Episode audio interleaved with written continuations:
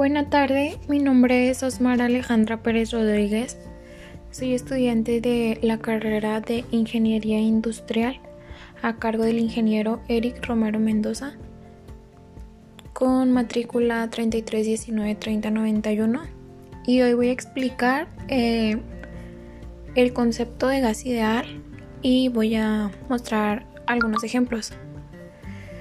Em, una cantidad de cualquier tipo de gas en un mismo volumen, a la misma temperatura y a la misma presión, contiene el mismo número de moléculas independientemente del gas que sea.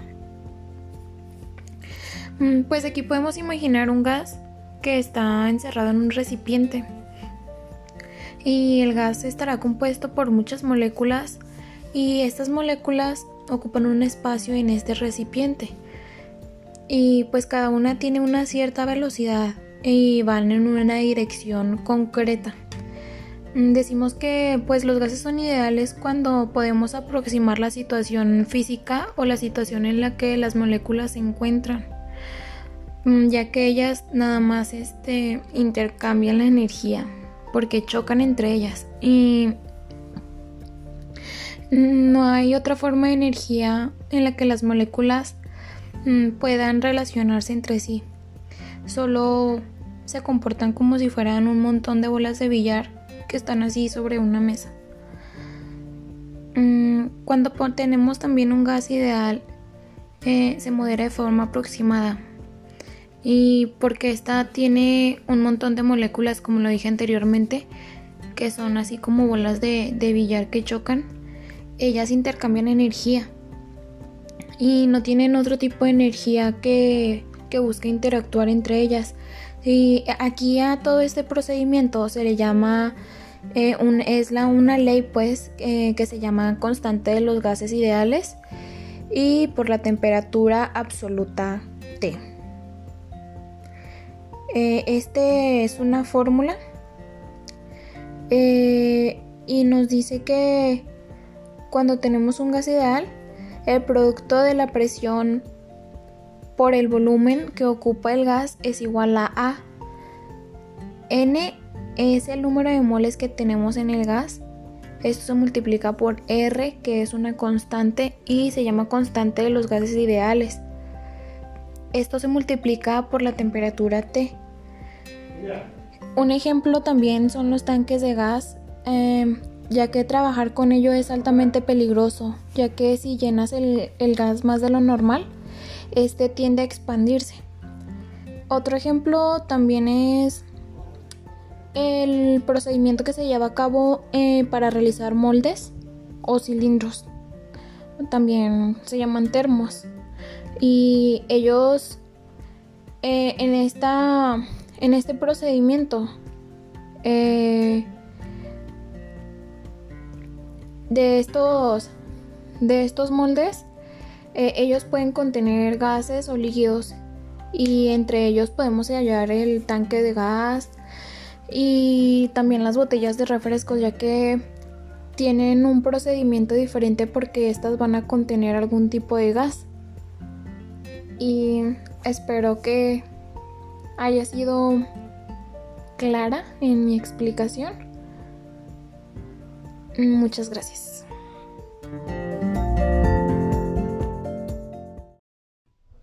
Buenas tardes, mi nombre es Osmara Alejandra Pérez Rodríguez.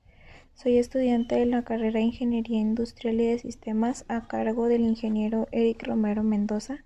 Tengo la matrícula número 33193091. Hoy voy a explicar las aplicaciones de la segunda y tercera ley de la termodinámica que son los conceptos generales, aplicaciones en la vida real. La segunda ley surge cuando observamos las máquinas que funcionan con calor, por ejemplo una máquina de vapor. Estas nos imponen algunas restricciones, nos indican las reglas que tenemos que seguir. Por ejemplo, que la energía se transfiere del cuerpo del mayor calor al menor y su, eficiencia con las que, las que los motores pueden trabajar. Se puede transformar al 100% de energía en trabajo, aunque sinceramente en el mundo real las cosas no son tan fáciles porque este proceso se genera calor y cuando esto ocurre, pues vamos perdiendo energía.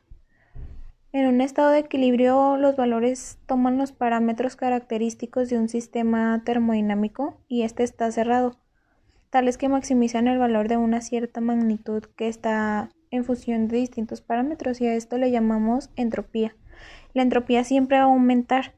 En cualquier proceso mm, cíclico de los que lleva un pues sí un ciclo válgame la redundancia la entropía aumenta o permanece igual porque la entropía es el proceso del orden al desorden o más bien es la medida del desorden en un sistema.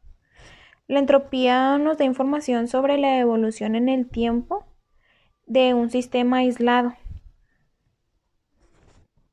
Y esto nos lleva a la tercera ley. La tercera ley recibe el nombre de del cero absoluto, la ley del cero absoluto, y está relacionada con la entropía porque se relaciona también con la temperatura de un sistema físico. Y de esta manera, pues, se establece cuando una sustancia alcanza la temperatura del cero absoluto.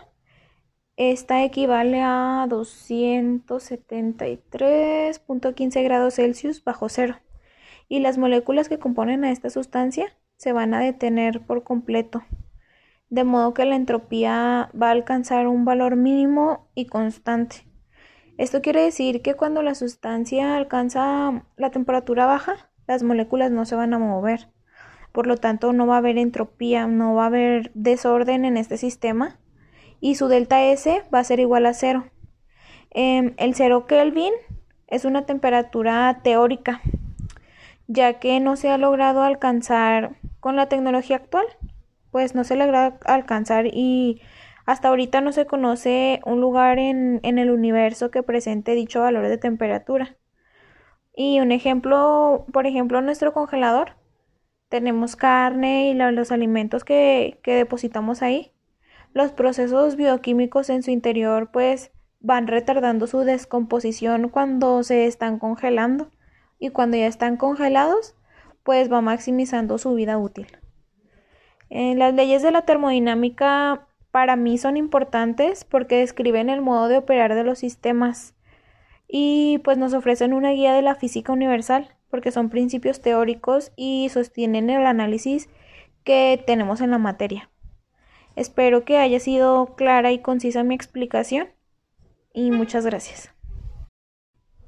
Buenas tardes, mi nombre es Osmara Alejandra Pérez Rodríguez. Soy estudiante de la carrera de Ingeniería Industrial y de Sistemas a cargo del ingeniero Eric Romero Mendoza. Tengo la matrícula número 33193091. Hoy voy a explicar las aplicaciones de la segunda y tercera ley de la termodinámica, que son los conceptos generales, aplicaciones en la vida real.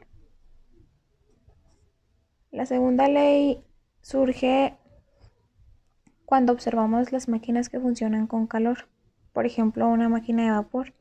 Estas nos imponen algunas restricciones, nos indican las reglas que tenemos que seguir. Por ejemplo, que la energía se transfiere del cuerpo del mayor calor al menor y su, eficiencia con las que, las que los motores pueden trabajar. Se puede transformar al 100% de energía en trabajo, aunque sinceramente en el mundo real las cosas no son tan fáciles porque este proceso se genera calor y cuando esto ocurre pues vamos perdiendo energía. En un estado de equilibrio los valores toman los parámetros característicos de un sistema termodinámico y este está cerrado, tales que maximizan el valor de una cierta magnitud que está en función de distintos parámetros y a esto le llamamos entropía. La entropía siempre va a aumentar en cualquier proceso mm, cíclico de los de que lleva un pues sí un ciclo válgame la redundancia la entropía aumenta o permanece igual porque la entropía es el proceso del orden al desorden o más bien es la medida del desorden en un sistema la entropía nos da información sobre la evolución en el tiempo de un sistema aislado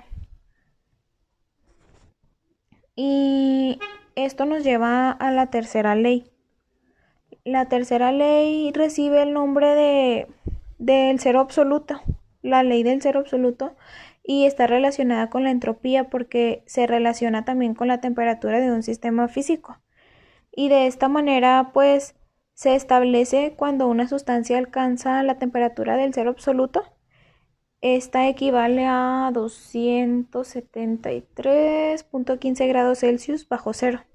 Y las moléculas que componen a esta sustancia se van a detener por completo de modo que la entropía va a alcanzar un valor mínimo y constante.